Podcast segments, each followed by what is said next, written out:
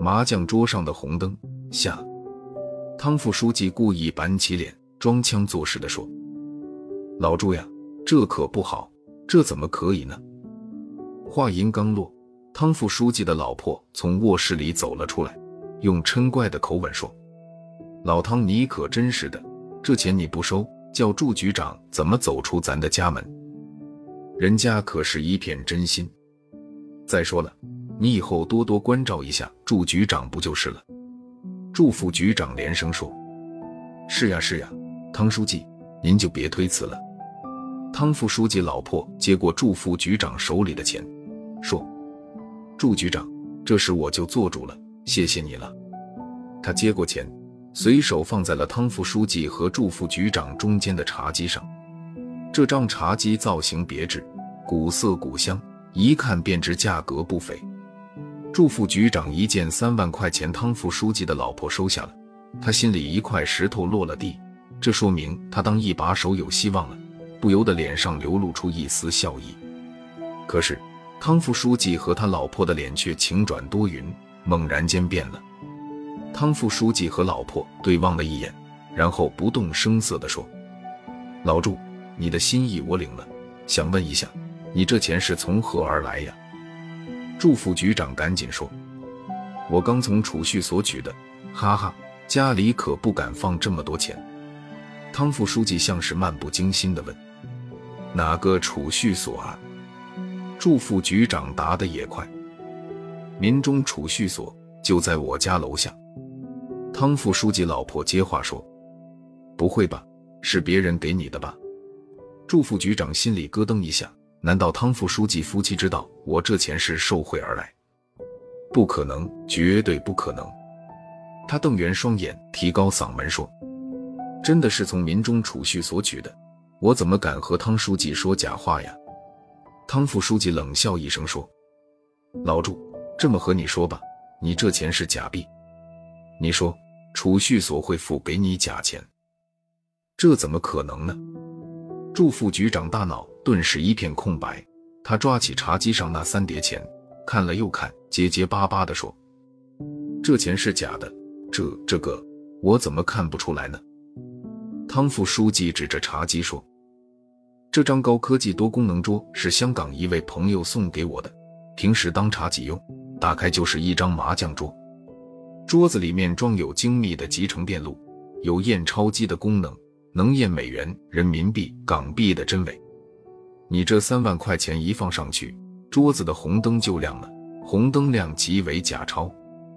汤副书记老婆脸拉得老长，阴阳怪气地说：“我家这张桌经过的钱多了，亮的都是绿灯，亮红灯，这还是头一回。”祝局长，我还真佩服你的胆量。你还别说，这假钱肉眼还真看不出来，足以乱真呢。他把钱摔到祝副局长手里。不客气地下了逐客令。我家老汤身体不好，不能久坐。祝局长，你请回吧。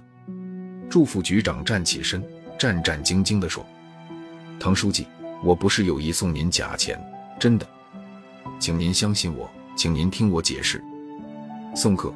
汤副书记不耐烦地挥挥手，撇下祝副局长进了书房。祝副局长只好收回那三万块假钱。灰溜溜地离开了汤副书记家，站在大街上，祝副局长打通了吴贵的手机。吴贵在旅店睡得正香呢。祝副局长咬牙切齿地吼道：“姓吴的，你竟敢拿假钞糊弄我！你他妈的把我害惨了，我的前程算是毁在你手里了。”吴贵好半天才搞清楚是怎么一回事，他连声不迭地叫冤枉。他说：“从储蓄所取的钱怎么可能是假的呢？”祝副局长嘲讽他是狡辩，言辞越来越刻薄。吴贵忍无可忍，直指祝副局长心太黑了，不该用这种办法算计他。最后，吴贵嚷道：“姓祝的，我智商再低，这点事还看不明白，大不了我不包你那个狗屁工程。看在王副镇长的面子，你把那三万块钱还给我，别的我认了。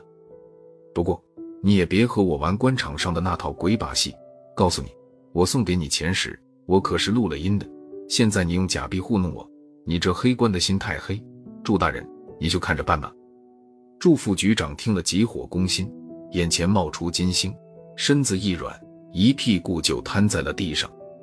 事情发展到后来，祝副局长不但没有扶正，最后连副局长的位子也没有保住。不用说，吴贵也没能揽下艺术馆办公大楼的工程。吴贵一口咬定祝副局长拿钱不办事，还耍花招，弄得祝副局长百口莫辩。为了遮掩丑事，他只好拿出三万块钱打发了吴贵。这叫做光脚的不怕穿鞋的。祝副局长棺材两空，很不甘愿，他就把怨气发在了汤副书记身上，一心想在那张能验钞的桌子上做做文章。把汤副书记也拉下马。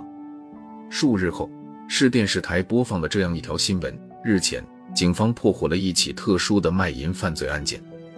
据主犯陈某女交代，作案手段，她经过精心策划，平时混迹于客运总站附近某咖啡一条街，并与咖啡屋经营者相互勾结，在食客的咖啡里掺入催情之类的药物，然后引诱食客到银窝嫖娼。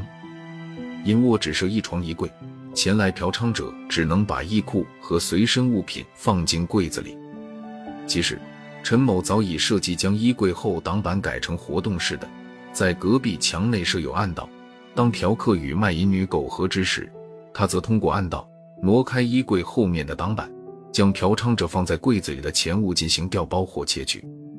据陈某交代，假钞换真钞最大一笔高达三万元。